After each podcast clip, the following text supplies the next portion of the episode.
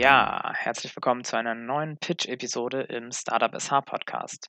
Es ist mal wieder an der Zeit, ein paar neue, spannende Startups vorzustellen. Heute habe ich Startups zu Gast, bei denen die Nachhaltigkeit eine große Rolle spielt. Heute pitchen hier Resteritter, Ocean Share, Land Sea und Sura. Wir starten direkt mal mit Moritz Dietsch von den Resterittern. Hier dreht sich alles um den Umgang mit der Lebensmittelverschwendung. Herzlich willkommen, Moritz. Moin, ich bin Moritz Dietsch aus Kiel, einer der Gründer der Resteritter und gemeinsam kämpfen wir gegen die Lebensmittelverschwendung. Denn jedes Jahr werden alleine in Deutschland 12 Millionen Tonnen Lebensmittel weggeschmissen, aus ganz vielfältigen Gründen, vom Acker im Handel ähm, bis bei uns zu Hause, aber oftmals nur aufgrund kleiner, meist optischer Mängel und ein Großteil davon wäre noch absolut genießbar und vermeidbar. Während gleichzeitig tausende Kinder nicht genügend Geld für ein warmes Mittagessen haben und auch bei uns in Deutschland Hunger leiden müssen. Diese zwei Probleme passen für uns einfach nicht zusammen und deswegen haben wir zu dritt im Rahmen unseres Geografiestudiums hier in Kiel vor drei Jahren die Idee der Resteritter entwickelt. Seitdem retten wir Obst und Gemüse vom Großhändler und ernten im Herbst in Gärten Obst und Gemüse, das sonst weggeschmissen worden wäre. Daraus kochen wir in Handarbeit dann leckere Fruchtaufstriche und Chutneys oder füllen Säfte ab und machen diese Lebensmittel damit lange haltbar. Mit jedem verkauften Produkt spenden wir dann auch gleichzeitig für Mittagessen für Schulkinder an die Stiftung Mittagskinder. Damit wollen wir dieser enormen Verschwendung von Lebensmitteln etwas aktiv entgegensetzen und gleichzeitig einen Teil dazu beitragen, gegen den Kinderhunger anzukämpfen. Da aber im Schnitt jeder Deutsche alleine zu Hause 80 Kilo Lebensmittel wegschmeißt, wollen wir nicht nur selber Lebensmittel retten, sondern vor allem die Menschen zum Umdenken bewegen.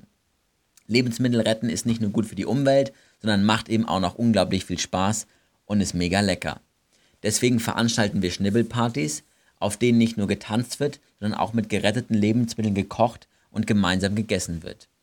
Mit den Teilnehmern schnibbeln wir dann gemeinsam ausgeretteten Lebensmitteln, die wir mitbringen, kochen damit ein leckeres Buffet und essen gemeinsam.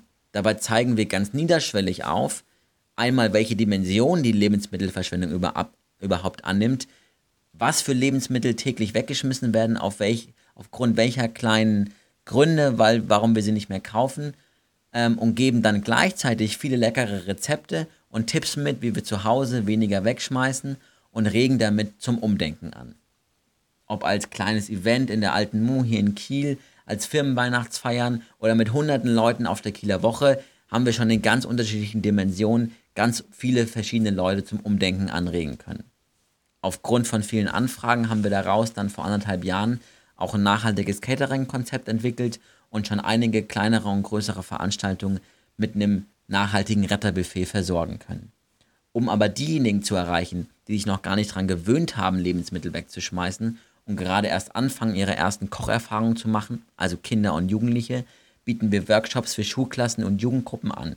Je nach Altersgruppe gehen wir dabei gemeinsam den Ursachen der Lebensmittelverschwendung auf den Grund, entwickeln ganz eigene Ideen und Lösungen dagegen und natürlich wird auch immer gekocht. Von der eigenen Marmelade bis zum gemeinsamen Abendessen war schon alles dabei.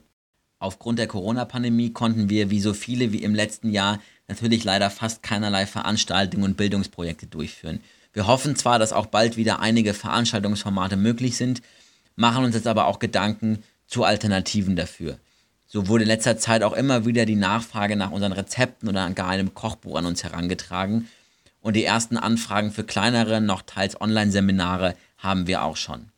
Da wir vor drei Jahren ohne ein langfristiges Ziel oder ein wirtschaftliches Interesse heraus die Idee einfach erstmal im Studium umgesetzt haben, stehen wir jetzt vor der Herausforderung, daraus ein tragfähiges Konzept zu entwickeln. Dabei sind wir immer offen für Leute, die sich mit ihren ganz unterschiedlichen Kompetenzen bei uns einbringen möchten und dabei mithelfen, die Resteritter in ein tragfähiges Projekt zu verwandeln, bei dem am Ende alle profitieren können. Ja, vielen Dank, Moritz, für den Pitch. Äh, ich würde sagen, das Thema ist wirklich brandaktuell. Ich habe selber auch schon mal an einer eurer Schnippelpartys teilgenommen und muss sagen, dass es sehr, sehr viel Spaß gemacht hat und dazu auch noch echt lehrreich war.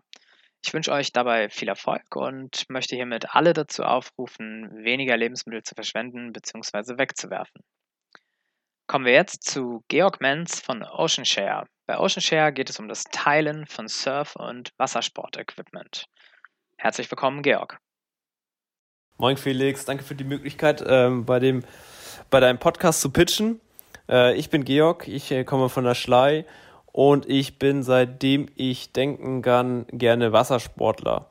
Seitdem ich 16 bin, äh, gehe ich dann auch aufs Wasser zum Windsurfen und ähm, habe mir anfangs ganz viel Material gekauft. Also ich, äh, die Garage ist voll von allem möglichen Zeugs, äh, was ich teilweise auch noch nie gefahren bin. Ähm, habe ziemlich viel Geld dafür ausgegeben und äh, finde es trotzdem schade, dass ich das nicht so oft nutze. Andererseits, wenn ich dann mal los möchte, um ähm, ja selber mal zu surfen, fehlt mir wieder was äh, Material für bestimmte Bedingungen. Ähm, das finde ich schade, dass ich einerseits irgendwie mein Material ungenutzt in der Garage rumliegt und andererseits, wenn ich dann mal los bin, dann fehlt mir wieder anderes Material und ich bin so geizig, mir was zu kaufen. Daher habe ich die Corona-Zeit genutzt und äh, habe mit Ocean Share eine Plattform gegründet, auf der WassersportlerInnen ihr Material äh, reinstellen können zum Vermieten und andere Interessierte das auch ausleihen können. Sie können es über ein Online-Buchungssystem mieten, mit PayPal bezahlen oder per Kreditkarte und äh, ja, können sich das dann abholen oder bekommen es geliefert. Das Ganze ist ähm, versichert, das ganze Material über Ocean Share. Das heißt, da müssen sich die VermieterInnen keine Gedanken machen. Die Plattform ähm, habe ich daher im Juni glaube ich, äh, gestartet, genau im Juni. Ähm, und sie lief ganz gut an. Also dafür, dass es eigentlich komplett unbekannt war, ähm, haben ziemlich viele Menschen in den, in den Städten ähm, vor allem Subs ausprobiert. Man hat vielleicht auf der Alster in Hamburg immer ganz viele Leute auf dem Sub gesehen, so einige davon wurden auch über Ocean Share gemietet. Das hat mich gefreut. Ähm, daher habe ich mir jetzt Gedanken gemacht, habe mir ein Marketing-Team zusammengestellt und möchte jetzt für die nächste Saison Ocean Share auch äh, deutschlandweit bekannter machen, damit sich die Plattform auch irgendwann von alleine tragen kann. Ähm, das finde ich würde sich lohnen, da wir in Deutschland ähm, circa ja, ca. 2,9 Millionen äh, Surfer haben, ähm, die alleine surfen. Da sind noch gar nicht die Supper und Kanufahrer mit eingerechnet. Ähm, und daher finde ich, ist das eigentlich die Möglichkeit für Ocean Share da ein bisschen, dass die Leute nicht immer nur auf ihren Materialkosten sitzen bleiben, sondern auch ein bisschen teilen können. Das ist eine gute Möglichkeit. Daher suche ich ähm, Investoren, die das Marketingbudget ein bisschen aufpeppen können, ähm, dass ich da wirklich auch vielleicht langfristig äh, mit Ocean Share in Europa äh, bekannter werde. Aber vor allem suche ich ähm, Wassersportstationen, ähm, Händler, Hersteller und auch private VermieterInnen, die bereit sind, ihr Material auf die Plattform zu stellen und ähm, ja, anderen Leuten die Möglichkeit geben können, äh, in der Nähe äh, sich äh, das geeignete Material auszuleihen für jede Bedingung. Ähm, für Hersteller ist noch der Vorteil, dass man vielleicht neues Material testweise ausleihen kann, also dass Leute dann auch Feedback geben können direkt und ähm, diejenigen, die sich nicht unbedingt neues, äh, teures Material kaufen möchten, dass sie sich das dann mit anderen Leuten quasi über ein Sharing-Modell, was ich dann auch anbieten werde, teilen können. Ja, vielen Dank. Vielen Dank, Georg. Ich könnte mir vorstellen, dass das Thema Sharing in diesem Bereich für wirklich viele Leute relevant sein könnte, gerade mit Blick auf den SUP-Markt, denn da war jetzt zu Zeiten des Lockdowns im Sommer wirklich jedes Regal leer gekauft. Und man muss ja nicht immer gleich ein teures Board kaufen, das dann im Zweifel eh nur Platz im Keller wegnimmt. Ich wünsche dir dabei viel Erfolg. Wir bleiben im Grunde gleich beim Thema Wassersport und kommen nun zu einem Startup, bei dem sich alles um die Wiederverwertung von Neoprenanzügen dreht. Herzlich willkommen Dorothea und Sophie vom Startup Land and Sea. Moin Felix, vielen Dank für die Einladung zu deinem Podcast. Wir sind Doro und Sophie vom Team Land and Sea. Wir haben es uns zur Aufgabe gemacht, dem Neoprenanzug ein zweites Leben zu schenken. Daher machen wir die Sportmatte aus deinem alten Neo, die am Ende ihres Lebens wieder zu 100% recycelbar ist. Neos sind nicht gerade langlebig und gehen nach nur ein bis zwei Saisons kaputt. Man kann sie nur sehr schlecht reparieren und daher muss eben oft ein neuer her. Vor allem Surfschulen und Camps haben große Verluste, da die Neos dort viele verschiedene Körperformen beherbergen müssen und das in der Saison oft jeden Tag. Aber auch andere Wassersportarten, wie zum Beispiel Triathlon oder Segeln, haben einen recht hohen Verschleiß. Aber was tun mit dem kaputten Neo, der einem so viele schöne Erinnerungen bereitet und mit dem man einst zusammen auf Reisen war? Einfach in die Tonne? Oft landet er genau da, im Müll. Das wollen wir ändern, indem wir den Wassersport nachhaltiger gestalten und den Neo zu einer Sportmatte recyceln. Diese Matte ist am Ende ihres Lebens wieder zu 100% recycle recycelbar. So schließen wir den Kreislauf und der Neo gelangt nicht in die Umwelt. Wir stellen Sammelboxen auf, in die die privaten Neoprenbesitzer ihre alten Neos reinlegen können. Kooperieren mit Surfschulen, Shops und Camps sowie Großproduzenten. Wir haben, ein Netz, wir haben vor, ein Netzwerk in Europa aufzubauen und europaweit Neos zu sammeln. Wenn wir genug Neos gesammelt haben, schicken wir die Neos zu unserem Produzenten hier innerhalb Deutschlands. Der schreddert sie und presst sie zu unserer Matte zusammen. Logo drauf und zack, fertig. Eine neue, hochqualitative Sportmatte aus deinem alten Neo. Der gesamte Produktionsprozess erfolgt zusammen mit einem zertifizierten Recyclingunternehmen. Aktuell planen wir ebenfalls zusammen mit einer Werkstatt für psychische behinderte Menschen in Rendsburg das Logo auf die Matte zu drucken. Unser Ziel ist es also, nicht nur ökologisch, sondern auch sozial nachhaltig zu sein. Daher stehen wir neben, daher stehen wir neben dem Schutz unserer Umwelt auch für Gerechtigkeit im Wirtschaftsgeschehen, für faire Arbeitsbedingungen und kurze Transportwege. Unsere Herausforderung war am Anfang vor allem erstmal herauszufinden, wie das Ganze überhaupt funktionieren soll. Niemand von uns kommt aus dem Bereich der Materialwissenschaften. Wir haben also keine Ahnung von Verbundmitteln noch von technischen Voraussetzungen, die man braucht, um unsere Matte eigentlich herzustellen. Nach einigem Rumprobieren ist uns also recht schnell klar geworden, dass wir das alleine nicht schaffen können und wir da jemanden brauchen, der uns das externe Wissen und das technische Know-how mitbringt. Gesagt, getan. Nach etlichen Recherchieren über die einigen Ecken, die wir sind wir auf unser Recyclingunternehmen gestoßen, das quasi genau das macht. Aus Sekundärstoffen Neues. Als das stand, ist nun wahr und ist die nächste Herausforderung, überhaupt genug Neos zusammenzubekommen und genug Menschen auf uns aufmerksam zu machen. Und da sind wir noch immer dran. Wir brauchen noch um die 200 Neos, um die erste Produktion starten zu können. Bedeutet aber, dass wir schon 600 Neos gesammelt haben. Was ein Riesenberg von Neos. Die nächsten Schritte sind nun die Gründung unseres Unternehmens und die, die erste Produktion. Daher sind wir auf der Suche nach Finanzierungsmöglichkeiten, die uns das ermöglichen. Außerdem ist es unser Ziel, dass wir irgendwann den Neos nicht mehr selber hinterherlaufen müssen, sondern die Neos uns hinterherlaufen. Dafür wollen wir unsere Reichweite europaweit ausbreiten. Dort hilft uns also alles, was auf, was auf uns aufmerksam macht. Sei es eben so ein Podcast wie dieser, ein Blogpost, ein Artikel in der Zeitung, im Radio, aber eben auch Werbeanzeigen. Äh, bringen uns die nötige Aufmerksamkeit, die wir brauchen, um die Umwelt vor so vielen Neos wie möglich zu schützen. Vielen Dank euch beiden. Mit eurem Vorhaben koppelt ihr quasi zwei Sportarten, die aktuell ziemlich am Boomen sind, nämlich Wassersport im Allgemeinen und Yoga. Viel Erfolg euch beiden auch weiterhin. Als letztes kommen wir jetzt zu einem Startup, das sich mit Laufbekleidung für Frauen beschäftigt. Diese Kleidung wird aus recyceltem Plastik und weiteren recycelten Stoffen hergestellt. Herzlich willkommen, Benjamin Peters von Sura. Vielen Dank, Felix. Mein Name ist Benjamin Peters und ich bin Gründer von Sura Running, der ersten nachhaltigen Laufmarke für Frauen, und zwar hier aus Schleswig-Holstein.